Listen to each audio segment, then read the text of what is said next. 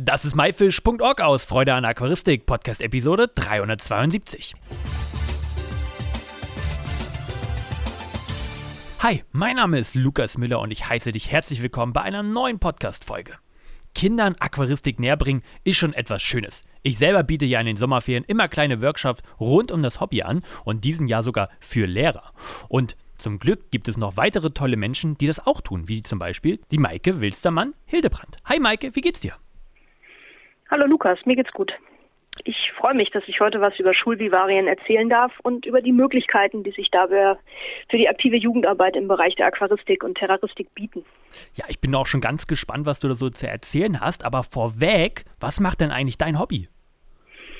Ja, ich war ja ursprünglich in meinem Bereich Aquaristik unterwegs, vor allen Dingen schwerpunktmäßig im Bereich Schnecken und Wasserpflanzen. Das hat sich in den letzten Jahren so ein bisschen gewandelt. Ähm, ich habe mein Interesse eher so auf die Aquaris auf die Terroristik mittlerweile verschoben. Ich habe zwar immer noch Skalare, die ja meine absoluten Lieblingsfische sind, aber äh, inzwischen halte ich auch Schlangen zum Beispiel. Ich habe mittlerweile drei Kornnattern, ich habe jede Menge verschiedener Stab, Gespenst und äh, sonstiger Schrecken. Ich habe äh, Molche, Landeinsiedler und äh, Käfer und auch vor allen Dingen Schaben. Ich finde die Schaben ganz faszinierend. Äh, Wahnsinn, das ist, ist ja total ausgeatmet in eine komplett neue Richtung. Wie kam es dazu? Ja, das hat so ein bisschen auch mit dem Thema Schulvivaristik zu tun. Da bin ich so ein bisschen ähm, angefixt worden, weil ich da eben mit Tieren in Kontakt gekommen bin, mit denen ich mich vorher nicht beschäftigt hatte. Speziell mit Stabschrecken und auch mit den Leopardgeckos, die bei uns in der Schule leben. Und äh, so hat es sich eben ergeben, dass ich mich mit der Terroristik angefangen habe zu beschäftigen und habe festgestellt, die ist mindestens genauso spannend wie Aquaristik. Ja, sehr schön. Äh, du hast schon ein bisschen vorweggenommen, heute soll es ja so um Schulvivarien und Jugendarbeiten von Vereinen Schulen gehen. Aber magst du uns vielleicht einfach erstmal verraten, was genau sind Schulvivarien? Was verstehe ich darunter? Also ähm, als Schulvivarien bezeichnet man im Prinzip Schulzoos, in denen Tiere in Aquarien und Terrarien gehalten werden. Das können zum Beispiel einheimische Tiere in Freilandterrarien oder in naturnahen Biotopen sein oder eben auch subtropische oder tropische Arten in Wüsten- oder Regenwaldterrarien. Ähm, es gab immer wieder mal Untersuchungen im, im Rahmen von ähm, vom Pädagogikstudien müssen äh, im, im, Rahmen vom Pädagogikstudium müssen äh, Studenten ja äh, verschiedene Studienarbeiten und, und Doktorarbeiten und so weiter anfertigen und da gab es in, in diesem Zusammenhang mehrere Umfragen, ähm, wie viele Schulen eigentlich ähm, Tiere halten. Und ähm, es wird geschätzt, dass es so zwischen 20 und 30 Prozent der deutschen Schulen sind, die lebende Tiere pflegen. Ähm, ganz vor, weit voran sind natürlich die Waldorfschulen, bei denen es zum Lehrkonzept gehört, dass man Nutztiere pflegt, also äh, Ziegen, Hühner, Schafe, eventuell auch Pferde. Dann gibt es in vielen Förderschulen Kleintiere wie Mäuse, Kaninchen oder Meerschweinchen, die die Funktion haben, die Kinder ein bisschen zu beruhigen, die eben als Kontaktpartner gelten oder fungieren, wenn die Kinder mit anderen Kindern oder mit den, mit den Erwachsenen nicht mehr klarkommen. Ähm, es gibt sogar Schulhunde, die Sozialpädagogen unterstützen. Ähm, und solche Tiere sind entweder Teil des Unterrichtskonzepts oder helfen den Kindern eben, sich zu entspannen und in, im Klassenraum zurechtzufinden. Dafür sind in den Klassenzimmern einzelne Käfige oder Aquarien, die von den Schülern und Schülerinnen der Klasse versorgt werden. Ein Schulvivarium ist dagegen sowas wie ein kleiner Zoo. Das ist eine zentrale Einrichtung innerhalb der Schule, wo unterschiedliche Tiere gehalten werden, die eben nicht zum Kuscheln oder zum Beruhigen dienen, sondern als Anschauungsmaterial für den Biologieunterricht. Ähm, es gibt Schulzoos, wo 30, 40 oder 50 verschiedene Tierarten leben. Da gibt es dann Insekten, Amphibien, Reptilien, Schnecken, Fische, Vögel und eben mit Kleinsäugern eben halt auch Säugetiere. Ähm, ja, also gibt es äh, jede Menge. Ähm, auf der Internetseite vom Ring der Vivarien-Schulen sind etwa 90 solcher Schulen aufgelistet. Und wenn man im Internet sucht, dann findet man tatsächlich sogar noch mehr, die eben solche größeren Schulvivarien haben. Okay, davon habe ich ja tatsächlich selber noch nicht viel von gehört. Wie, wie kann man sich das vorstellen? Ist das so ein extra Raum, äh, wo diese ganzen ja, Tiere am Ende stehen? Da gibt es tatsächlich auch unterschiedliche Konzepte. Ähm, ich habe mich ja dem Ring der Vivarienschulen angeschlossen und habe dort Lehrer kennengelernt, die eben Schulvivarien betreuen. Und es gibt sowohl ähm, Schulvivarien, die in einem abgeschlossenen Raum sind, wo nur bestimmte Leute eben Zutritt und einen Schlüssel haben und dann hinein können, Am Mariengymnasium, wo ich die Vivarium AG betreue, ist es so, dass ein Teil der Tiere im Flur sichtbar ist, weil die Aquarien in, den, äh, in die Wand vom Flur integriert sind und ein Teil der Terrarien ist durch ein Schaufenster zu sehen. Die Tiere selber sind aber ähm, in der Biologiesammlung. Und dann gibt es wiederum äh, Schulen, die tatsächlich die gesamte Schule mit verschiedenen Aquarien, Terrarien und Laufgängen für Blattschneiderameisen ausgestattet haben, wo man im Prinzip, egal in welchen Flur man kommt oder egal wo man hingeht, immer irgendwo ein Aquarium oder ein Terrarium sieht. Das ist ja nicht schlecht. Ich war auf, definitiv auf der falschen Schule. Sag mal, welche Rolle spielen denn eigentlich Vereine beim Aufbau und der Pflege von Schulvivarien? Ähm, hauptsächlich sind das sehr engagierte Lehrerinnen und Lehrer, die die Schulvivarien pflegen. Manche davon sind selbst Hobbyisten und bringen im Prinzip ihre privaten Tiere in die Schule und pflegen sie dann innerhalb der Schule. Diese Leute brauchen natürlich nicht unbedingt Unterstützung von einem Verein. Wenn sie nicht selber Mitglied in einem solchen sind, ähm, sind sie nicht unbedingt äh, darauf angewiesen, dass ihnen irgendwie jemand hilft. Ähm, tatsächlich ist es aber so, ähm, dass die, äh, dass es Vereine gibt und auch Verbände gibt, die bestimmte Aktivitäten oder Projekte fördern. Zum Beispiel ähm, haben Vereine im Rahmen von Projektwochen oder anderen Aktivitäten Aquarien an Schulen gespendet, die noch keine hatten. Ähm, in, bei Projektwochen kann man mit den Kindern zusammen Aquarien einrichten oder Rückwände gestalten oder sonstiges machen. Es gibt aber auch richtig große Projekte. Zum Beispiel ist an einer Schule ein Nachzuchtprojekt für ähm, Godeiden entstanden, die von der äh, Godeid Working Group unterstützt wurde. Dann hat die ähm, DGHT zum Beispiel einen Fonds, aus dem Terroristik an der Schule gefördert wird. Aus dem Geld sind zum Beispiel äh, Freilandterrarien und Biotope für Feuersalamander und europäische Sumpfschildkröten entstanden. Auch die Deutsche Zichliden-Gesellschaft hat einen Förderpreis für Schulaquaristik in dem Fall. Ähm, da können ganze Aquarienräume ähm, eingerichtet werden oder einzelne Aquarien äh, gestaltet werden. Und in einem Fall ist es auch so, dass in einer Schule, wo ein neuer Aquarienraum eingerichtet wurde, ähm, durch die Förderung der Deutschen Zichliden-Gesellschaft, der eine Jugendgruppe vom Arbeitskreis Zichliden aus West- und Zentralafrika die Pflege dieser Aquarien übernommen hat. Also dass tatsächlich die Jugendgruppe in der Schule aktiv ist. Mhm. Ähm, in anderen Fällen ist es so, dass die Aquarienvereine auf der Suche nach einem öffentlichen Raum, wo sie ihre Schauaquarien aufstellen können, in Schulen gelandet sind. Ähm, ich kenne einen Fall, da sind die, äh, ist der Aquarienverein in der Turnhalle untergebracht, also in dem Gebäude der Turnhalle, natürlich nicht da, wo die Kinder spielen. Aber dadurch haben sie natürlich ähm, die Kinder einen, einen freien Zugang zu dieser Aquarienausstellung und können dort dann entsprechend gucken, wenn dann während der Pausen aufgemacht wird oder bei Schulfesten oder sonstiges.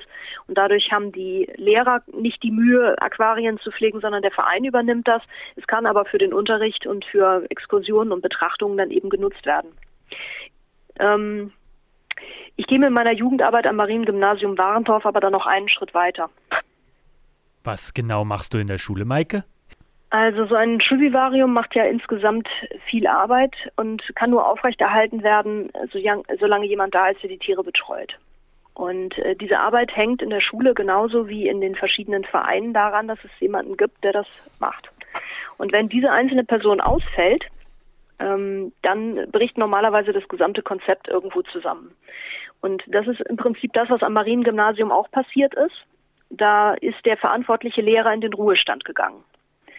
Und weil eben zum Teil auch bedingt durch Corona und eben durch äh, Lehrermangel einfach die anderen Lehrer so ausgelastet waren, dass sie nicht noch zusätzlich eine AG machen konnten und die Pflege dieser Tiere übernehmen, hat er sich an uns gewandt und hat mich gefragt, ob ich das nicht übernehmen will.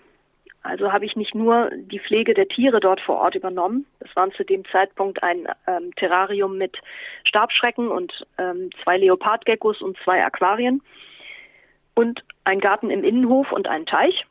Ähm, ich habe auch die AG übernommen. Das heißt, ich habe über die Schüler in der Schule eine aktive Jugendgruppe von im Moment 17 Kindern, die sich wöchentlich treffen für 45 Minuten und mit mir über Aquaristik und Terroristik sprechen. Das habe ich im Frühjahr 2022 übernommen und seitdem baue ich den Schulzoo immer weiter aus. Es sind neue Tierarten dazugekommen, zum Beispiel Mallorca Geburtshelferkröten aus dem Nachzuchtprogramm von Citizen Conservation, ähm, Achatschnecken und Landeinsiedler, Ähm, wir haben ähm, Anderson Querzahnmolche, Moscheschildkröten und eben halt auch noch ein paar andere Tiere. Dann ähm, habe ich Tiere, die ich quasi aus unseren Beständen, wir haben ja immer noch einen großen Aquarienkeller mit mehr als 100 Aquarien, ähm, da bringe ich eben gelegentlich mal Tiere mit in die Schule, die ich dauerhaft nicht in der Schule halten kann oder will. Dann habe ich ein Tier des Monats, das ist zum Beispiel diesen Monat die Glühkohlenbarbe. Da habe ich eine kleine Zuchtgruppe in ein extra dafür gestaltetes Ablaichbecken gesetzt, damit die Kinder im Prinzip sehen, wie die Freileicher sich verhalten, wie klein die Larven sind und so weiter und so fort. Und zeige dann eben halt auch dieses Anzuchtfutter, diese Rädertierchen oder Rettichtierchen, die wir haben und Mikrowürmchen, die man zum Füttern hat, sodass die Kinder sich mit den Tieren und mit dem Futter und so weiter beschäftigen können. Zusätzlich muss ich natürlich, äh, wenn ich einmal in der Woche Unterricht mit den Kindern mache, den vorbereiten. Also habe ich ähm, Präsentationen, die ich habe, so mit acht bis zehn Folien, wo wir theoretische Aquarienkunde machen, damit die Kinder am Ende des Schuljahres eine Prüfung ablegen können, um einen Aquarienführerschein zu machen. Gelegentlich lade ich dann auch mal Leute ein. Eine Vereinskollegin war da, die hat ihre Landschildkröten mitgebracht. Ein anderes Mal war ein Imker da, der hatte an einer Schaubeute gezeigt, wie ein, ein Bienenstock aufgebaut ist. Also konkret kümmere ich mich an der Schule um die Versorgung der Tiere, plane jeden Monat eine Ausstellung rund um das Tier des Monats und erstelle nebenbei das Konzept für den Aquarienführerschein, bereite die Präsentation für die AG-Kinder vor. Außerdem schreibe ich Pflegeanleitungen für die Tiere und ich habe Infomappen erstellt, in der alles, was man zu diesen Tieren wissen muss, drin ist. Und dann habe ich eben einmal in der Woche diese AG-Stunde mit den Kindern vor Ort. Und ähm, weil ich gern möchte, dass die Tiere, die wir in der Schule pflegen, auch von den Lehrern genutzt werden können im Unterricht, bereite ich ähm, Arbeitsblätter und Infomaterial äh, für die Lehrer vor, damit die zu entsprechenden Themen, die eben in den äh, Lehrbüchern drin sind, auch äh, die Tiere heranziehen können, die eben vor Ort vorhanden sind. Wow, Respekt. Also, das sind viele Sachen, die du da machst. Ähm, wie bist du da, da dazu gekommen, da die, diesen Platz da einzunehmen? Also es war so, dass wir ursprünglich vor ich glaube, es ist schon fast acht Jahre her oder so. Also es ist jedenfalls lange her. Da haben wir ähm, mal eine Aquarienausstellung, also so eine Heimschau organisiert und hatten die Schulen im Umkreis, die Aquarien haben, gefragt, ob sie nicht teilnehmen wollen. Und da hat unter anderem eben auch das Mariengymnasium teilgenommen und so haben wir den, den Lehrer dort kennengelernt, der das betreut. Und weil der eben keinen Nachfolger gefunden hat und ähm, hat er uns eben halt gefragt, ob wir das machen wollen. Und dann hat er das noch organisiert. Ich habe es in seinem letzten halben Jahr, dass er an der Schule war, habe ich die AG mit ihm zusammen gemacht. Er hat sich dann darum gekümmert, dass alles, dass alles so gemacht wird, dass es, dass es klappt. Also ich kann ja nicht einfach ähm, aufs Schulgelände latschen und dann sagen, hallo, hier bin ich. es muss geklärt werden, dass ich zum Beispiel auf dem Lehrerparkplatz stehen darf. Ja, ähm, ich habe ähm, einen Vertrag als äh, als als Hilfskraft, als als Auszub also als ähm, ich da gibt es einen Begriff für, der fällt mir jetzt aber gerade nicht ein. Also dass ich quasi unterrichten darf an der Schule eben im Zusammenhang mit dieser AG. Das hat äh, den Grund, dass man natürlich auch versichert sein muss. Wenn ich mit den Kindern da irgendwas mache und ich bin stehe in keinerlei Beziehung irgendwie zu dieser Schule, ähm, bin ich halt natürlich auch nicht versichert und die Kinder im schlimmsten Fall auch nicht, so dass man eben halt da eine, eine rechtliche Grundlage schaffen musste. Und dann habe ich eben ähm, angefangen, die Sachen alle umzubauen und aufzubauen und ähm, das ist nach und nach dann eben gewachsen. Dann habe ich hier mal ein Aquarienregal geschenkt bekommen mit drei Becken und äh, da war dann nochmal ein Aquarium über und wenn man dann doch mal ein interessantes Tier hat, nicht? Naja, und über Citizen Conservation bin ich eben halt an die Querzahnmolche gekommen und an die Mallorca Geburtshelferkröten und gerade die Kröten sind natürlich spannend, weil die im Prinzip durch ihren langen Entwicklungszyklus die Möglichkeit geben, dass man ständig Kaulquappen zeigen kann. Also es ist, äh, ist ideales Tier eigentlich für die Schule. Naja, und so wächst das eben. Jeden Monat habe ich eine neue Idee und die stapel immer höher, die Terrarien im Moment. es wird immer mehr. Jetzt habe ich gerade äh, vor zwei, drei Wochen hat mir jemand ein großes äh, Terrarium geschenkt, das ist ein Meter hoch, ein Meter breit, 50 tief das schließt jetzt die Lücke, dass ich dann doch noch meine Taggeckos bekomme. Aquarienführerschein, ähm, war das da schon immer so ein Ding oder kam die Idee auch von dir? Die Idee ähm, ist eigentlich nicht von mir. Die habe ich von einem Leiter der Jugendgruppe vom Aquarienverein Münster übernommen. Der bietet schon seit längerem einen Aquarienführerschein an. Ähm, und ich wollte das gerne für die Kinder machen, da ich sie ja jede Woche sehe und regelmäßig mit ihnen zu tun habe und wir da zwei Aquarien pflegen, also im Moment sogar vier ähm, haben wir die Möglichkeit, eben praktisch zu arbeiten. Aber die äh, Schwierigkeit ist eben, dass ich Kinder habe von der fünften bis zur neunten Klasse aktuell.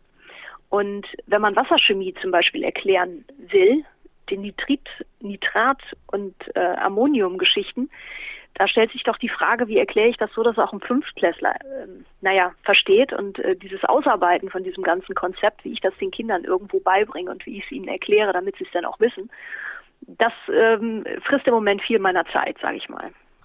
Welche Herausforderungen gibt es denn bei ja, der Implementierung von Schulvivarien und Jugendarbeit in überhaupt Schulen? Ähm, also ich habe als erstes schon mal die Erfahrung gemacht, dass die Fachlehrer, also die Biolehrer, die Schüler, die Schulleitung und auch die Eltern das sehr zu schätzen wissen, ähm, dass man da was macht. Also es ist grundsätzlich so, ähm, dass es kein Problem gibt, also keine, keine grundsätzlichen Hemmnisse, sich jetzt als Verein oder als Privatperson an die Schule zu wenden und zu sagen, ich habe da eine Idee, ich möchte das machen. Also da ist jetzt so, so die Schwierigkeit nicht gegeben. Es gibt natürlich aber begrenzende Faktoren. Äh, es muss natürlich Platz vorhanden sein. Ich kann nicht überall irgendwo ein Aquarium hinstellen. Also es müssen Fluchtwege frei bleiben. Die Feuerwehr hat da im Zweifelsfall ein Wörtchen mitzureden. Du brauchst einen Wasseranschluss und einen Abfluss und du brauchst Strom. Wenn du Aquarien, Terrarien in einem Flur hast, müssen die abschließbar sein, damit da niemand unbefugt dran rumfummeln kann. Ähm, also solche Dinge müssen halt geregelt sein dann braucht man, wenn man so wie ich eben auch so einen Aquarienführerschein oder sowas machen möchte oder theoretischen Unterricht, braucht man einen freien Raum, der vom, in, beiden Halbjahren, im Frühjahr und im Sommer, ähm, zur Verfügung steht, dass man eben dann in den Raum reingehen kann, um dort eben eine Präsentation zu zeigen. Dafür braucht man eben wiederum die technischen Mittel und so weiter. Und dann ist natürlich ein Hauptproblem, wenn man das als Aquarianer privat machen will, Schule findet vormittags statt. Es ist leider so, ähm, wenn jemand berufstätig ist, kann er nicht unbedingt, so wie ich jetzt, zwischen 13 und äh, 14 Uhr eine Schul-AG anbieten, die denn auch manchmal Open End bis halb vier dauert, wenn man die letzten drei Kinder eben irgendwie nicht mehr aus dem Raum kriegt. Weil die bleiben dann manchmal auch länger, man wird die dann nicht mehr los. Das ist schon sehr erstaunlich. Ähm, ähm, ja, und natürlich, ähm, wenn man mit sowas anfängt und man Tiere in der Schule pflegt, gibt es zwei Möglichkeiten. Entweder nehme ich die Tiere in den Ferien mit nach Hause oder ich habe einen Schlüssel und kann ähm, während der Ferienzeiten oder auch nach Feierabend, wenn die Schule geschlossen hat, am Wochenende oder abends im Dunkeln dann mal in die Schule gehen und nach dem Rechten sehen. Außerdem muss man äh, für den Notfall die Telefonnummer vom Hausmeister haben, habe ich festgestellt, weil wir haben bei den Umbauarbeiten am Aquarium habe ich die Sicherung rausgepfeffert und wusste natürlich nicht, wo der Kasten ist. Da muss man dann auch äh, dem Hausmeister vielleicht dann auch mal irgendwie äh, ein Sixpack geben oder so, damit er dann nicht ganz so stinkig ist, wenn er dann irgendwie um halb neun abends vom Fernseher weggerissen wird vom Tatort, um dann irgendwo die Sicherung wieder reinzudrehen. Und man muss natürlich sich auch darüber im Klaren sein, dass es auch mit gewissen finanziellen Aufwendungen ähm, verbunden ist. Also ich kann mit dem, was ich ähm, was ich bekomme aus meinem, aus meinem Vertrag, den ich da habe, das Benzin vielleicht bezahlen, um hin zu und zurück zu fahren. Aber man muss gelegentlich auch mal ähm, an, für irgendwelche Anschaffungen Geld vorstrecken. Also wenn ich jetzt zum Beispiel ein Terrarium anschaffe für die, für die Schule, dann strecke ich das Geld vor und dann dauert das eben halt entsprechend auch mal äh, ein paar Wochen, bis das Geld wieder da ist. Und man braucht natürlich Zeit. Je nachdem, wie viel man sich vornimmt, wenn ich diese Aquariumführerscheingeschichte durchziehen will, kostet es Zeit. Also ich muss das alles vorbereiten. In diesem Jahr ist es viel Zeit, im nächsten Jahr ist alles da. Auch die Mappen zu erstellen, äh, das Infomaterial, was man an die Aquarien und Terrarien klebt, was das für Tiere sind, das muss ja alles irgendwo gemacht werden. Und äh, wenn man die Zeit nicht hat, ist es schwierig, sowas umzusetzen.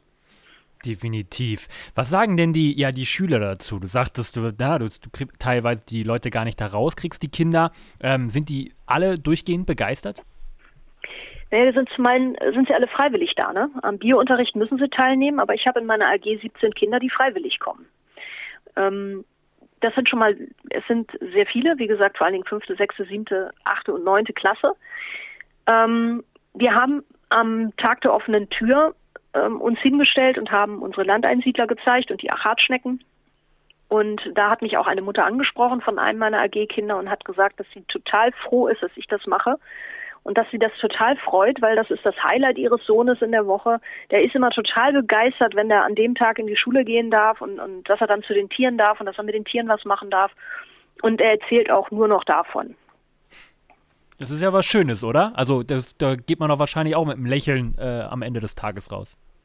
Naja, es ist ja genau das, was wir machen wollen. Ne? Wenn wir äh, Vivaristik in der Schule fördern, wollen wir ja unsere Begeisterung weitergeben und unsere Faszination an den Tieren. Das ist schon, äh, ist schon schön zu hören, dass das dann eben halt auch funktioniert. Ja, definitiv. Wie sieht denn die Zukunft von Schulvivarien und Jugendarbeit in Schulen aus? Ja, das ist ein bisschen. Es hängt natürlich stark davon ab, wie aktiv Vereine diese ähm, Schulvivarien unterstützen können oder wollen. Ähm, ich würde mir wünschen, dass mehr Vereine sich aktiv am Schulleben beteiligen und sich als Ansprechpartner zur Verfügung stellen, zum Beispiel Kurzvorträge über Tiere anbieten oder bei Projektwochen aktiv werden oder vielleicht, wenn sie denn eben die Manpower haben, auch eine AG initiieren. Allerdings muss man dabei sagen, dass man nicht den Anspruch haben darf, dass dann äh, die Kinder oder die Lehrer sofort Mitglied im Verein werden. Also dieses, das, das ähm, Vereine sich unter Jugendarbeit vorstellen, dass sie sich im Prinzip ihre eigenen Vereinsmitglieder heranzüchten, da muss man dann ein Stück weit von Abstand nehmen. Das ist äh, eine indirekte äh, Arbeit an der Basis. Man kann die Begeisterung für die Tiere teilen, man kann Wissen über die Tiere teilen. Ähm, aber man kann eben halt auf diesem Wege keine Vereinsmitglieder generieren. Und da muss eben die Sichtweise auf das, was ich als Vereinsarbeit oder als Jugendarbeit verstehe, muss ich da, glaube ich, so ein Stück weit anpassen an das, was möglich und realistisch ist. Weil ähm, in dem Moment, in dem ich jetzt einen Aquarienraum zum Beispiel habe als Verein und ich kann dort eine Jugendgruppe einladen, die dann meine Aquarien dort pflegen, habe ich natürlich eine Jugendgruppe im Rahmen meines Vereins und mache dort Jugendarbeit mit den Kindern. Wenn ich aber in die Schule gehe, dann sind die Bedingungen anders. Dann bin ich im Prinzip Besucher in dieser Schule und ich erzähle den Kindern auf ihrem eigenen Gebiet etwas. Und das muss ich auch respektieren, dass die dann nicht sofort dann sagen, ja, ich will unbedingt in den Verein, weil die Notwendigkeit haben sie nicht. Es ist alles in der Schule. Ähm, ja, wie gesagt, es ist ein, ist ein Wunsch von mir, dass die Leute bereit sind, die Zeit zu investieren. Ich weiß aber auch, dass das eben schwierig ist, weil es eben nicht abends ist. Es können nur Freiberufler oder Selbstständige machen, die sich eben diese paar Stunden mittags dann eben frei nehmen können, um äh, mit den Kindern sich dort auseinanderzusetzen. Aber es wäre schon schön, wenn es klappen würde. Und wie können Interessierte ähm, ja vielleicht auch solche Projekte unterstützen oder auch selber starten? Ich denke, das Einfachste ist, wenn man Kontakt zu einer Schule von den eigenen Kindern oder von den Enkeln aufnimmt. Ähm, vielleicht gibt es da ja schon Tiere oder man kann einen Biolehrer ansprechen oder die Schulleitung und ähm, Interesse bekunden, dass man so eine AG vielleicht anbieten möchte und ähm, vielleicht auch einfach mal ähm, einfach nur sagt, okay, ähm, wir können hier ja im Zeitraum zwischen, ich weiß nicht, den Osterferien und den Sommerferien mal für ein paar Monate ein Aquarium aufstellen, mal gucken, wie es den Kindern gefällt, ob da Interesse besteht oder nicht. Und sollte da Interesse bestehen, könnte man ja vielleicht fürs nächste Schuljahr dann den nächsten Schritt planen dann sagen, okay, ähm, wir bieten eine AG an und dafür bringen wir dann vielleicht noch zwei Nanobecken mit oder was weiß ich, keine Ahnung. Also ich denke, das wäre so das, äh, das Beste, um sich da so ein bisschen ranzutasten. Aber das hängt natürlich auch von, von den Möglichkeiten ab, die der Verein hat, beziehungsweise von den Leuten, die das dann am Ende machen sollen. Ähm, wenn jetzt hier, hier ein Zuhörer Interesse oder das Interesse geweckt worden ist und äh, ja gerne auch mal sehen möchte, was du da genau tust, wo, wo gibt es da irgendwelche Möglichkeiten zu sehen, was du tust? Online oder so? Ja, also wir haben natürlich über die ähm, sozialen Medien, die die Zierfischfreunde zur Verfügung haben, also sowohl den Instagram-Account als auch äh, Facebook, gibt es wöchentlich im Prinzip kurze Nachrichten. Ich habe angefangen dieses Jahr ähm, über das äh, Tier des Monats mehrere Beiträge zu machen, um zu erklären, warum ist es mein Tier des Monats und was hat das Tier eigentlich für Fähigkeiten oder was hat das für einen Grund. Ja, weil im letzten Monat war zum Beispiel mein Tier des Monats der Schwarzkäfer. Der ist natürlich unfassbar spektakulär, aber er war für mich der Aufhänger, um mit den Kindern darüber zu reden, ähm, dass Insekten als alternative Eiweißquelle auf unserem Teller landen können. Und ähm, das ist natürlich ein Thema, wo die Kinder dann sagen, okay, ich finde den Käfer ja so schon eklig, wenn ich ihn anfassen soll. Und jetzt kommen Leute und machen den in meinen Hamburger.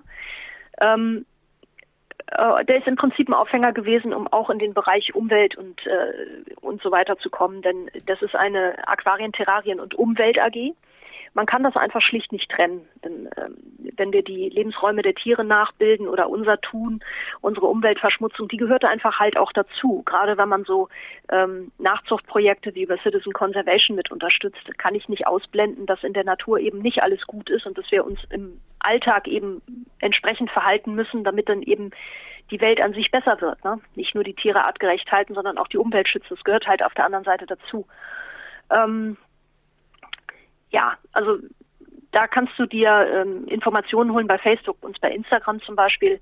Auf unserer Internetseite selber habe ich im Moment noch relativ wenig, aber das wird wahrscheinlich dann in, in nächster Zukunft auch mal kommen. Sehr schön. Erstmal vielen lieben Dank für den tollen Einblick und die Information. Gibt es vielleicht noch so abschließend etwas, was du unseren Zuhörern gerne auf den Weg geben möchtest? Ach, ich denke, dass äh, jeder, der gerne Aquarianer oder Terrarianer ist und gerne sein Wissen weitergeben möchte, einen Weg finden wird, um ähm, einen entsprechenden Kontakt herzustellen und entsprechend was zu machen. Also ich kann hier nur als Ideengeber fungieren und äh, ich denke, dass, dass äh, wenn die Leute sich inspiriert fühlen und das ausprobieren möchten, dass sie das schon ihre eigenen Wege finden werden. Maike, erstmal vielen, vielen lieben Dank, dass du sowas machst. Ich finde das großartig und hoffe natürlich, dass sich da viele weitere anschließen werden und wünsche dir damit doch ganz, ganz, ganz viel Erfolg. Dankeschön. Das war myfish.org aus Freude an der Aquaristik, Podcast Episode 372. Alle weiteren Infos zu dieser Episode mit Bildern und Links gibt es wie immer unter www.my-fish.org slash Episode 372. Wir hören uns nächsten Samstag wieder. Danke und tschüss, euer Lukas.